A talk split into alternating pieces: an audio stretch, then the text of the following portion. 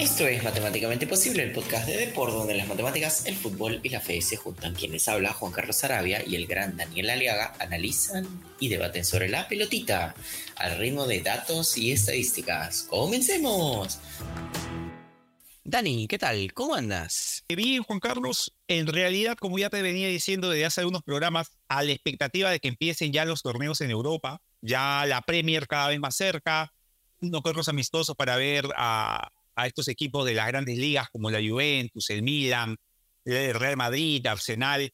Así que en ese sentido, esperando y también emocionado porque ya arrancó eh, la Copa Libertadores en su fase de octavos, al igual que Copa Sudamericana, y comenzamos a ver la figura de no solo los jugadores, sino también los DTs, los directores técnicos, que creo es, es lo que hoy nos va a tener en debate. Así que te cedo el balón, Juan Carlos, y, arrancamos, ni bien lo digas tú. Sí, sí, sí. estoy un poco resfriado. Bueno, acá, que bestia. Entran los programas y estoy resfriado, medio terrible eso. Pero bueno, así seguimos igual. Así que si les gusta el programa, recuerden que escúchenlo cada semana en Depor, en Spotify, en Apple Podcast. Visítenos en depor.com. Y recuerden que si les gusta el programa, pongan una estrellita en su celular desde Spotify para nosotros seguir creciendo, seguir trayendo buen contenido. Agradecer a DripLab por ser nuestro partner tecnológico y tener los mejores datos de fútbol de equipos y jugadores con Big Data y analítica avanzada. Dani, tú hablabas de, de tests. Así es, así que te voy a poner un título medio picante. Les voy a decir una cosa a mis queridos oyentes. Yo no le aviso a Daniel que cuál va a ser el, digamos que el encabezado de él. Simplemente. Ahí está la magia. Ahí está la magia se topa con él y ahí puede ser que esté completamente en desacuerdo conmigo, parcialmente o de acuerdo conmigo y ahí vamos fluyendo y saliendo la discusión. Digamos que nada está como absolutamente predefinido. Solo en el tema. Y acá te pongo el, el encabezado que sería Guardiola es un técnico revolucionario. ¿Verdad o mentira? A ver, en la actualidad, en la actualidad eh, convenimos, creo, estamos de acuerdo que, se está jugando de la forma como Guardiola ha ido evolucionando desde que aparece eh, a nivel internacional con su Barcelona, que alcanza la Champions en el 2009, eh, luego repite en el 2011 y empieza este periplo, este camino del, del, para llegar a ser maestro en el Bayern, en el City, y consigue finalmente salir campeón con el City, no al cierre de la temporada pasada. Yo diría que en su tiempo sí es un DT que marca la pauta. Creo que, que la forma como Guardiola, eh, no sé si dirige a sus equipos, pero sí la forma como sus equipos juegan, se ha convertido en el paradigma más importante a nivel, a nivel internacional, tanto así, Juan Carlos, que en Brasil en Brasil ya se pone eh, eh, el debate no de, oye, nos europeizamos o seguimos jugando, no, ese debate ya no es, y hace poco veía eh, a Vanderlei Luxemburgo que está en un lugar medio neutro, decir, la nuestra es el regate y no el pase. A propósito de lo distintos en este momento, digamos, el vigente tipo de juego que es el juego de posición, agruparte en torno al campo y que el balón alcance a los jugadores en desmedro de la asociación en virtual balón, que creo que es un modo ofensivo de ver el fútbol que cada vez va quedando más relegado a propósito de la trascendencia de Guardiola. Después de decir que Guardiola o que, o que como Guardiola antes nadie jugó, me parece sí que es exagerado. Eh, partiendo de la escuela holandesa, en su momento Rinus Michels, en los 90 Luis Van Gaal, eh, ha habido DTs que han hecho del juego de posición eh, su, su estandarte y lo de Guardiola partiendo de eso creo sí que se volvió trascendente en esta época por sobre cómo se está jugando. ¿Cómo lo ves tú, Juan Carlos? A ver, yo soy más como crítico con esa respuesta es no. Sí, ya has agarrado justo el tema y acá te lanzo el dato, ¿no? Este, literalmente Guardiola fue dirigido por, por Cruyff, que Cruyff viene de la escuela holandesa que tú vives claro. muy bien, que a su vez también fue dirigido Reinus Michels en los 70 con el Ajax. Sí, así Que a su, que a su vez también este, Michels fue este, como pupilo, vamos a ponerlo así, de la escuela escocesa de comienzo de 1900, ¿no? Entonces, ¿qué es lo que quiero decir? Es ahorita, ahorita se me viene el nombre justamente del, como el pupilo de, de Michels, ¿no? Entonces, yo no creo que Guardiola ha sido como un inventor de nada. Sí te doy el tema de que sí ahora los equipos, para bien o para mal, guardan eh, como que cierta pauta con respecto a lo que el Manchester City o bueno, sus equipos juegan. Pero ser inventor de algo específico, no. O sea, en lo más mínimo. Eh, lo cual me hace pensar en, ya acá te lanzo la siguiente pregunta, ¿no? O sea, ojo, acá yo estoy un poquito en desacuerdo contigo con un tema más de, del pensamiento binario que tenemos los seres humanos. ¿ya? Tú me decías, Ajá. o juegas en juego de posición o juegas de otra manera. Me refería a ofensivamente, eh, en la actualidad ya no hay equipos jugando al kick and rush. Y si los, si los hay, eh, creo que son equipos que priorizan antes ciertas fases del juego, a, no son propositivos. Eh, por ahí iba mi... Iba mi, ah, ya, el, tema más claro, el tema más propositivo, digamos, porque el Everton todavía juega kick and rush, ¿no?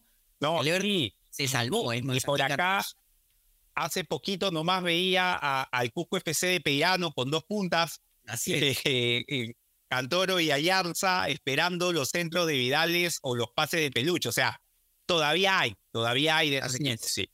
sí, entonces, claro, acá yo agarro y te hago una pregunta un poquito más como amplia y quería justamente tocar el tema de Guardiola, ¿no? Eh, para luego saltar a esto. Es, ¿Qué tiene que tener o qué ha hecho o cuáles son los ejemplos? Pues son tres preguntas, ¿no? Eh, un técnico para ser revolucionario, para realmente haber revolucionado el fútbol. Y ahí sí te quiero escuchar. A ver, creo que para revolucionar el fútbol o para revolucionar dentro de algún aspecto del fútbol, primero, tiene que ese equipo marcar, eh, lo más sencillo sería decir, tiene que ganar un título. No estoy de acuerdo en eso porque Holanda revoluciona las cosas a nivel de selección sin ganar un título. Es un campeón en dos ocasiones, la más emblemática en la del 7-4, eh, coronando lo que ya venían haciendo sus clubes a nivel europeo.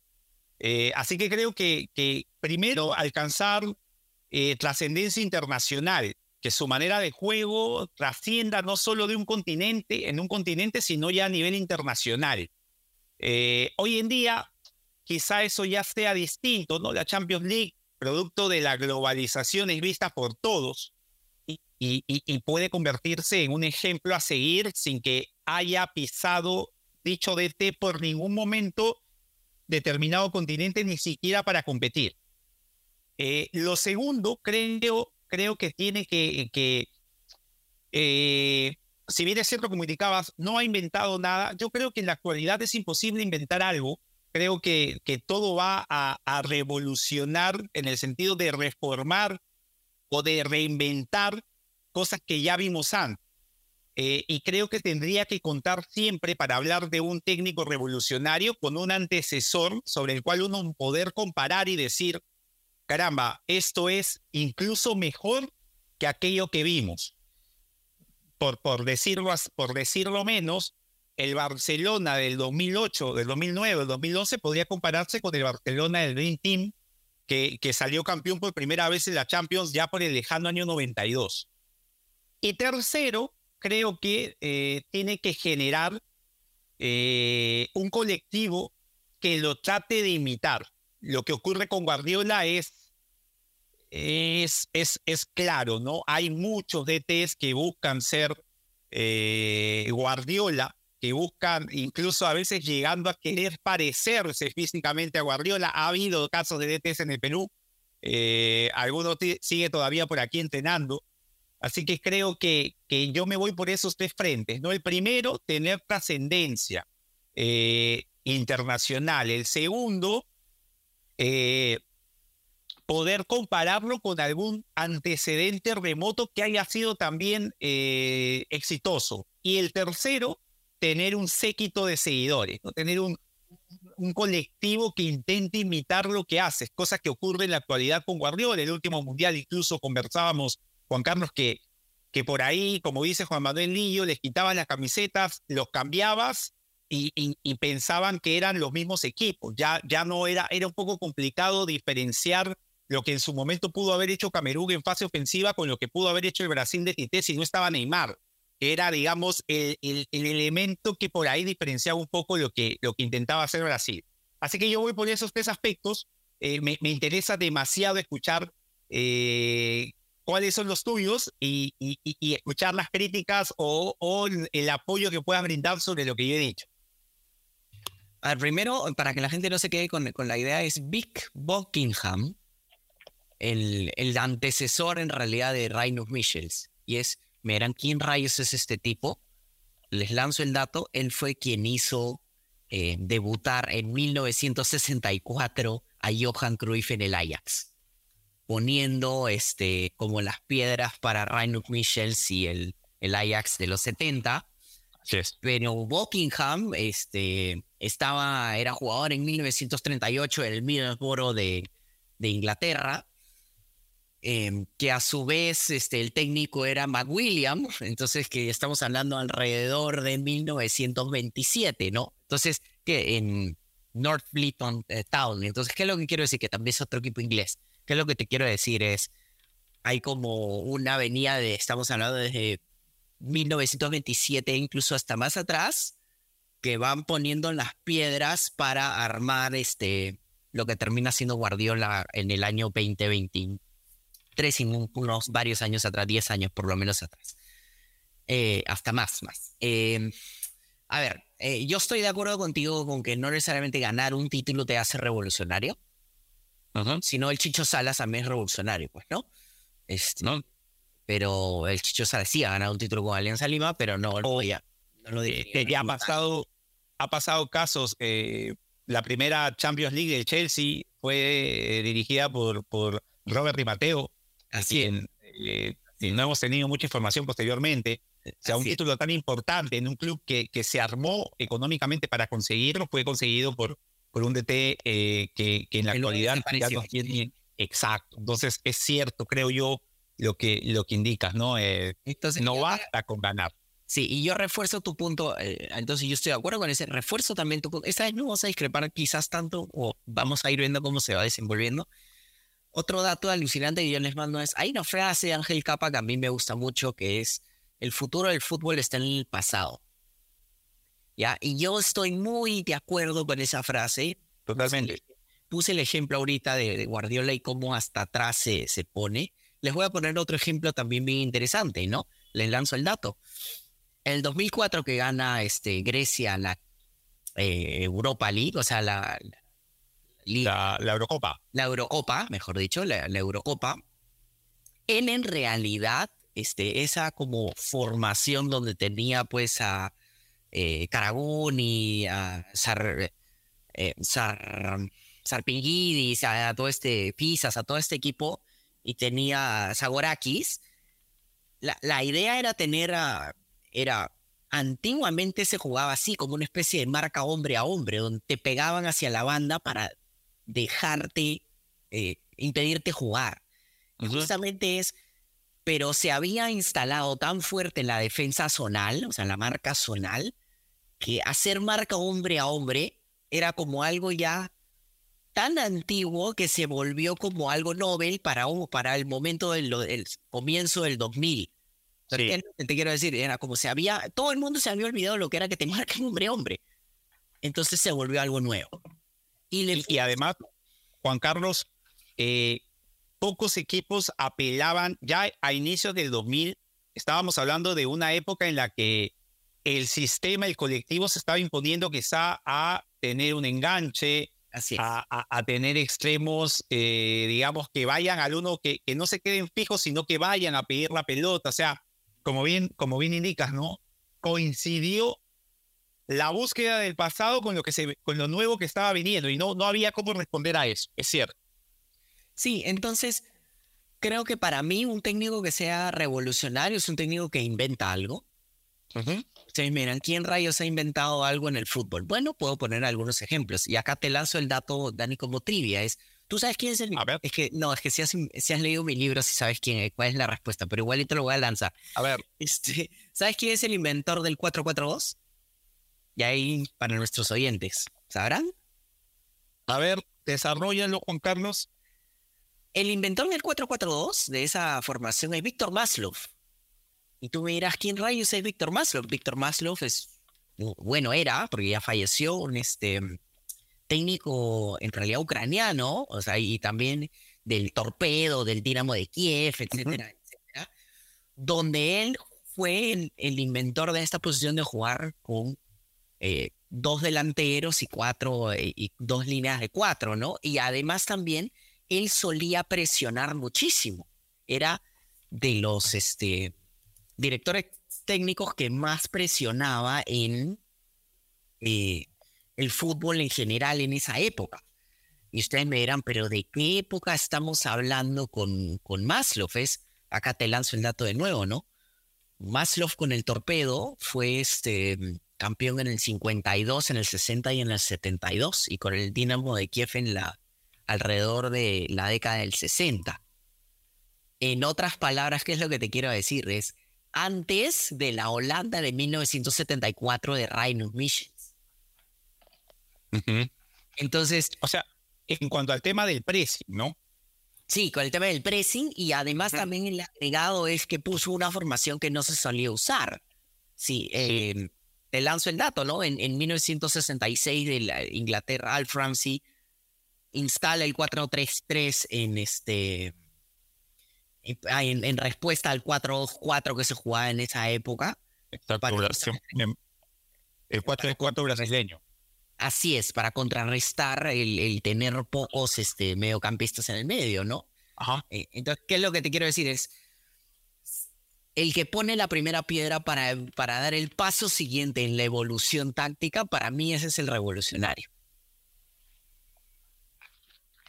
Sí, sí. Ahora, ahora, es cierto, es cierto, Juan Carlos, que, que Guardiola eh, digamos, es de los DTs que va generando que hayan DTs que jueguen similar a él, pero con, con ideas que van revolucionando el juego como lo teníamos concebida. Hace poco conversábamos sobre la característica propia del lateral. El lateral fue inventado prácticamente en Brasil y desde que hemos empezado a ver fútbol, eh, los laterales tienen que ser aquellos que, o sea, quitamos eh, o asumimos que tienen que saber atacar y tienen que saber volver, ¿no? ¿Cuántas veces hemos escuchado? Sí, ataca bien, pero no defiende. Entonces, en la actualidad con, con, con, con, Guardiola, los laterales ya no van, a la, ya no ganan la línea de fondo. Eh, van al medio, centralizan. Incluso haber visto a Brasil en el último mundial que Danilo y, y, y el, el lateral izquierdo que juega Alexandro se centraban para que los extremos quedasen bien abiertos y no habían laterales brasileños llegando a línea de fondo, yo diría, yo diría que, que no hay un evento, creo yo, más revolucionario en los últimos años que ver a Brasil utilizando los laterales de la forma como los viene utilizando eh, Guardiola en su Manchester City. Ya, vale, vale, esa te la puedo dar, esa te la puedo, porque sí creo que es una pepita interesante el hecho de jugar porque también hay una evolución sobre justamente el... Sobre todo, a, quién, ¿a quién obligó a hacer eso? No o sea, que quité, eh, no, no, no hiciera que el lateral pase, eh, era, era bastante sorprendente en cuanto a lo que fue Brasil históricamente. Mira, pero ahí tengo una respuesta de eso, ¿ya? A ver. tiene una eh, implicancia eso, pero ¿qué te parece si vamos primero a una pequeña pausa y luego volvemos? Vamos.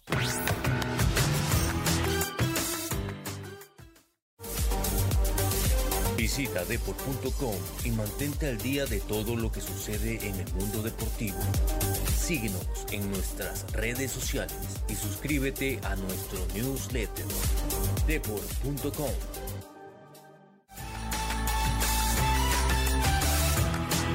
Entonces, a ver, Dani, tú me decías lógicamente, eh, claro, eh, Guardiola forza, no sé si Guardiola per se ya, pero la evolución del fútbol ha forzado a que literalmente los equipos brasileños dejen de usar estos eh, laterales como solían llamar los carrileros, Exacto. Uno, y que además regresaban porque tenían eh, la corpulencia física para ir y volver, ¿no? Ojo, también el tema de Guardiola ha sido un poco una evolución. No es que de un día para el otro cambió, ¿no? Empezó. Me llamaban de una forma muy extraña el famoso tiki-taka en, en, Barcelona, que no necesariamente lo era. Luego pasó a el, el, lateral invertido, que en realidad ese fue como el primer cimiento. Eso fue el Bayern de Múnich, el primer cimiento donde tú le ves a Philip Lam, el clásico, clásico lateral y no solo marcaba, sino que llegaba hasta el fondo y tiraba centros, empezar a meterse hacia el centro del campo, que era como particular en, su juego, y luego la última evolución para, para Guardiola ha sido el, literalmente Kyle Walker es como que es un este, interior más, si lo quieres poner así, ¿no? Eh, pero como que ha sido de, de a pocos, no sé si llamarlo revolucionario el hecho que haya forzado a otros equipos a adoptar o que otros técnicos decidieron como que copiarse, vamos a ponerlo así. Porque te voy a poner otro ejemplo también alucinante, ¿no? El, toda la escuela húngara de los 50 literalmente forzó a los equipos a cambiar la forma de jugar al fútbol. ¿no? Entonces, el, en la Hungría de 1954, cuando Nandori de Cuti empieza a jugar, les lanzo el dato de falso 9, sí, el primer falso 9 no fue Lionel Messi en los, dos, eh, los 2000 y ahorita les lanzo el dato de quién quizás podría haber sido el primer famoso falso 9, eh, hace que los equipos rompan esta formación de WM que inventó otro revolucionario que era Henry Chapman en 1920 alrededor para, porque si no, no iban a poder competir los otros equipos. No iban, porque era como sentir que tenía un jugador de menos, porque justamente ese 9 que estaba, el 9 que nosotros conocemos, ¿no? Incrustado en el área, terminaba bajando y tenía demasiado espacio. Como la, a ver, ¿cómo lo diría para que la gente se alucine un poquito? Es como cuando jugaba joven Roberto Firmino en el Liverpool. ¿No? Claro. En su 9 clásico, ¿no? Eh, yo creo que eso es más revolucionario más que el hecho de ahora yo me tengo que copiar. Es, si yo no hago como, si yo no le busco una respuesta a este tipo o a este equipo, voy muerto. Creo que ahora la fe. Es eh, lo que tú indicas como elemento, digamos, eh, a través de los tiempos es de incrementar en determinada eh, en determinado segmento del juego, ¿no? Tenemos la defensa, el la defensa, el medio y el ataque, un hombre más para generar superioridad.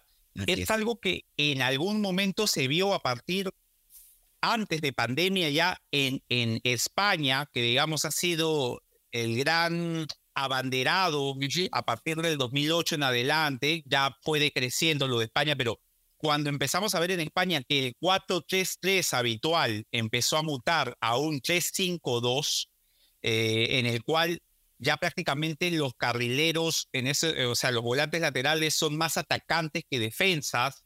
Eh, y ya empezaron a jugar, empezaron nuevamente a volver las duplas de dos atacantes.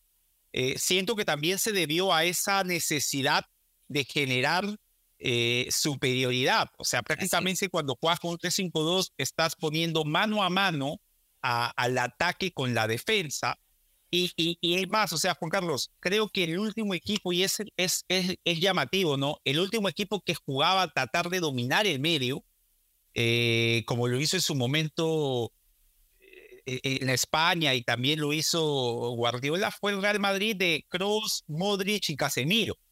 Porque todos los demás equipos ya prácticamente eran de transiciones muy rápidas, incluso sumado incluso el mismo, el mismo Guardiola, que uno, eh, en Guardiola creo que el actual, uno no podría nunca recitar el medio campo salvo, salvo a Rodrigo. Salvo a Rodri, creo que todo lo demás por ahí cambia, ¿no? A veces el interior es extremo, a veces el interior es atacante, o sea, por, por poner el nombre de Bruyne, De Bruyne con Guardiola ha sido, ha sido falso 9, ha sido extremo por derecha, por izquierda, ha sido interior.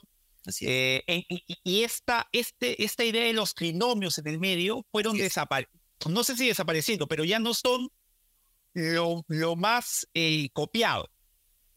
Empezó un poco, y creo yo también que, que surge a partir del, elemento que tú indicas, ¿no? Siempre la respuesta para ver cómo combato eso que, que, que se ha vuelto lo, más importante. En este caso, lo que, lo que pasa con, con Guardiola, su forma de juego, surgió. volvamos al 3-5-2 para que, que, el Inter lo planteó muy bien en la final es para poder hacer frente a, a, este tipo de juego, ¿no? Así es como Mourinho. Claro, claro. Y, y, el Inter, increíblemente, ¿no? Teniendo a un, a un DT como, como Inzaghi, que la Lazio era muy ofensivo, de jugar 4-3-3, que te hacía jugar a, Luis Alberto, a Felipe Anderson. Jugaba un 3-5-2, un equipo que, que, supo adaptarse a su rival y que, y que siendo defensivo sabía cómo contragolpear. Incluso tuvo más situaciones de gol en su momento que el City en, cierta parte del partido de la final de la Champions. Ah, tú estás hablando de la última, claro. Yo estaba pensando en, ese Inter de Milán de Mourinho que gana la Champions. Claro, ese, ese Inter de Milán era un 4-2-3-1 pero por momentos podía ser un 6 2-1, ¿no? Porque en, ese último partido verlo todo haciendo la banda fue algo increíble. Pero este, este Inter, o sea, este, esta figura del, del Inter que jugó la final, creo yo que es lo que ha surgido para hacer frente a, a estos equipos guardiolescos, por ponerle una denominación. A ver, Dani, si tuviéramos que hacer, vamos a hacer el reto acceder, pero de una forma completamente diferente esta vez. A ver. Para los que no saben qué es el reto acceder, es acceder brinda un acceso simple a la inteligencia artificial. Y bueno, este reto vamos a hacerlo diferente, pero siempre es importante recordar que este reto lo hacemos para brindarles más entretenimiento a ustedes. Si quieres hacer algo adicional con esta información, siempre recuerda que es tu responsabilidad y por ello hazlo siempre de forma responsable. El reto acceder del día de hoy es el siguiente. ¿Quién para ti es el mejor técnico de todos los tiempos? Esa es una. Y la segunda es porque me hace decir, no, pero las décadas son diferentes y ese es, un punto que yo también utilizo. ¿Quién es el, el mejor técnico de los últimos del 2000 para adelante? O si quieres, del 2010 para adelante. Tres preguntas. O sea, primero el mejor técnico de todos los tiempos y luego el mejor técnico del 2010 para adelante. Ajá. Ya. A ver, empiezo por, por la segunda pregunta. Creo que, que no hablo a título personal, lo digo por, porque el tipo tenía una trascendencia vital que hace que nos planteemos preguntas como las que nos planteamos al inicio de este programa y, es Guardiola para mí el entrenador que ha definido a qué se juega desde el año de su hasta la actualidad. Es, Guardiola el que define, eh, o sea, a partir de Guardiola definimos cómo vamos a jugar. Es lo que, es lo que considero en cuanto al mejor entrenador de todos los tiempos. Lo que indicabas al inicio de, sí, es complicado porque hay que determinar paso a paso de determinadas épocas, pero me aventuro y digo un nombre. Para mí el mejor entrenador de todos los tiempos. Pregunta complicada, pero sí, podemos, podemos responderla. Mira, yo no, yo no digo que sea el mejor de todos los tiempos, pero creo que desde una perspectiva, porque tiene que ver con, me parece, la mejor selección de todos los tiempos, el hombre que más, que de más fútbol sabe, me parece, y que desde que le soltó la rienda están medio confundidos.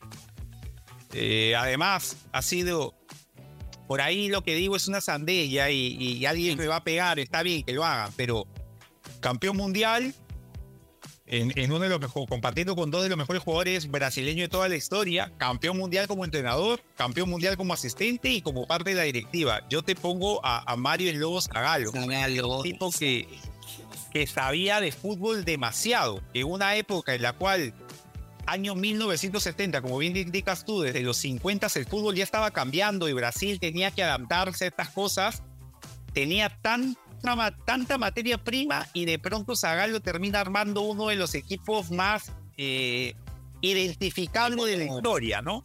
Entonces yo me quedo con Mario el Lobo Zagallo, eh, Juan Carlos.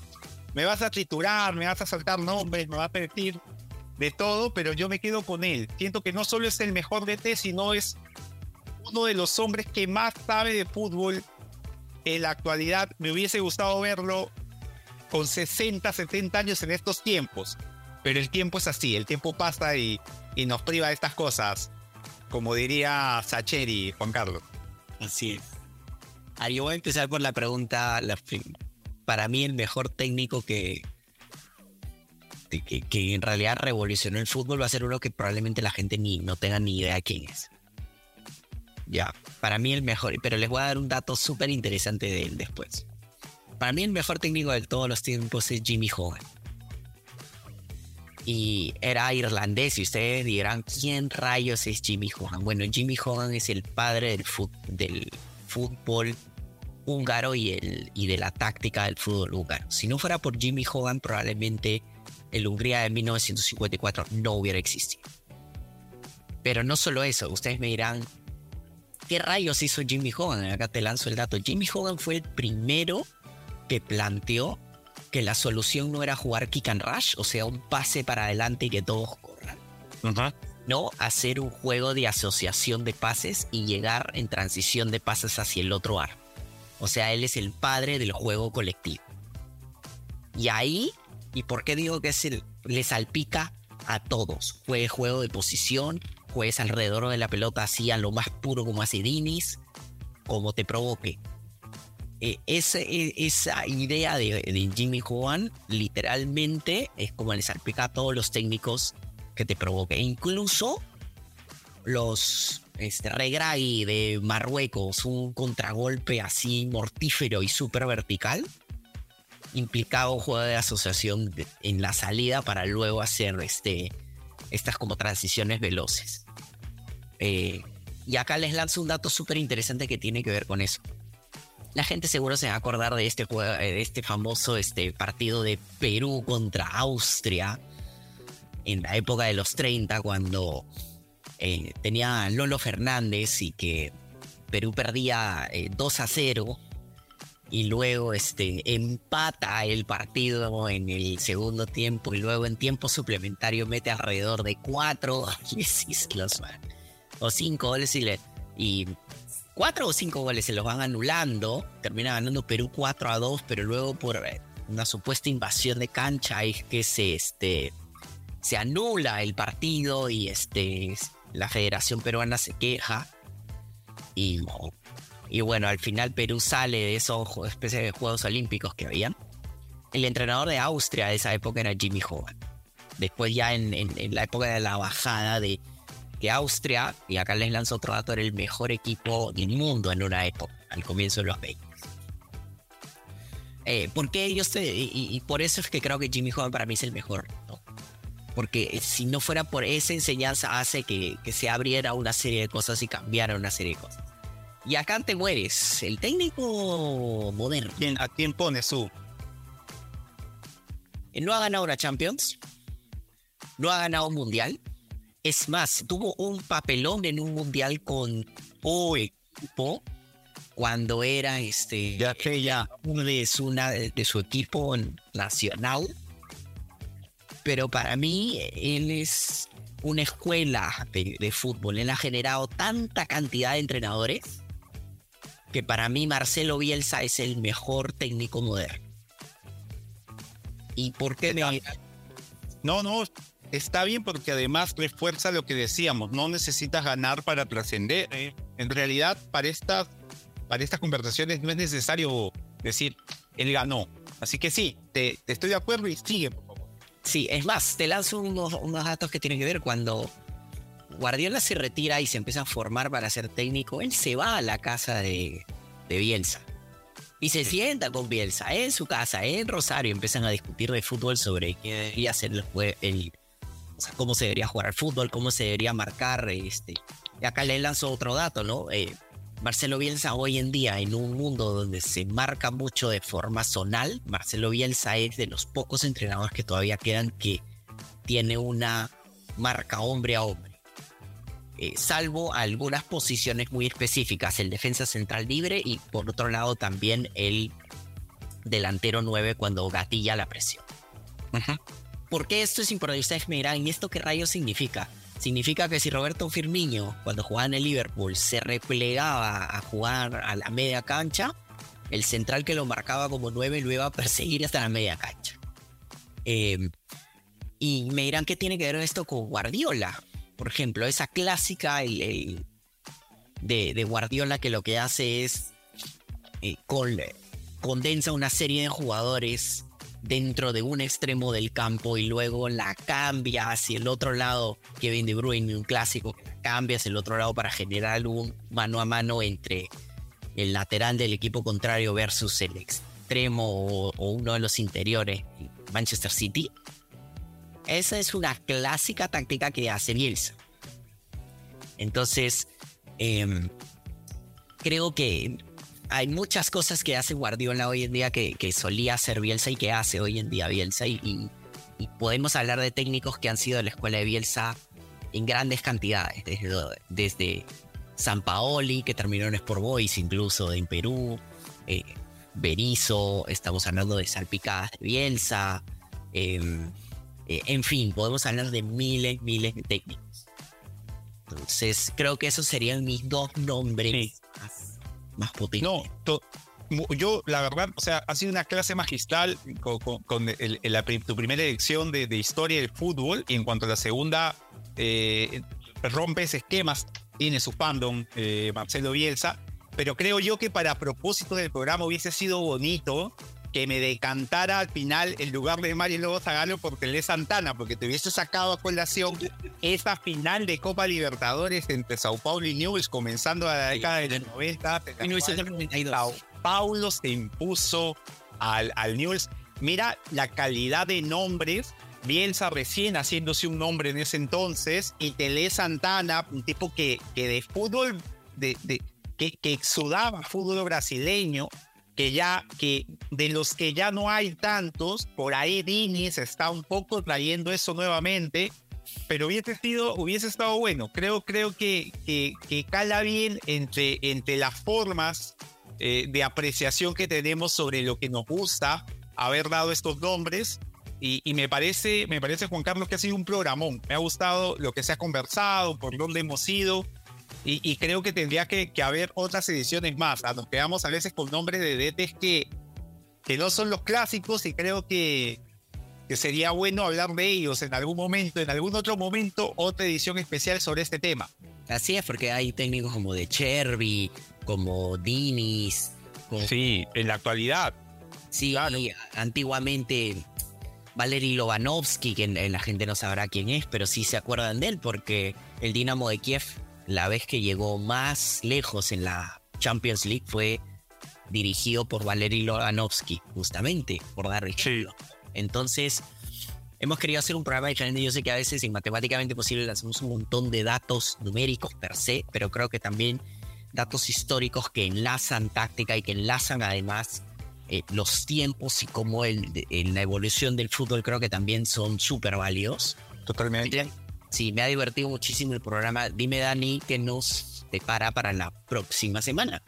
Para la próxima semana, sí, ya aterrizamos, aterrizamos al, concreto y, vamos con eh, el desenlace de los octavos de final de Libertadores, Juan Carlos. Creo que ya es momento de hablar de lo que van a ser los ocho mejores equipos de esa buena Copa Libertadores. Muy buenos partidos se vienen, Juan Carlos. Eh, ese Fluminense Argentino Junior, dos choques de estilo, partidazo el que se jugó en de ida. Eh, el Inter River, muchas ganas también de ver a Caudet con su, con su juego, esto que por momentos tiene un enganche y dos puntas, que, que se paró en el Monumental a, generar situaciones de riesgo y un River Plate que, que es demasiado vértigo en ataque. Me encanta verlo a Barco jugando de 10 Así que van a haber muy buenos partidos y creo que, se hace meritorio, Juan Carlos, hablar de los ocho mejores eh, de la Copa Libertadores en, esta, en esta temporada 2023. Sí, por supuesto. Y recuerden, obviamente, que si les gusta el programa pueden escucharlo cada semana en Depor, en Spotify, en Apple Podcast. Visítenos en depor.com y recuerden que, como les dije, si les gusta el programa, agarren su celular, pongan una estrellita en Spotify, nos ayuda a nosotros a seguir creciendo y trayendo muy buen contenido. Les mando un súper abrazo y ya nos vemos para la próxima semana para hablar de Libertadores. Un abrazo a todos. Chau, chau. Chau.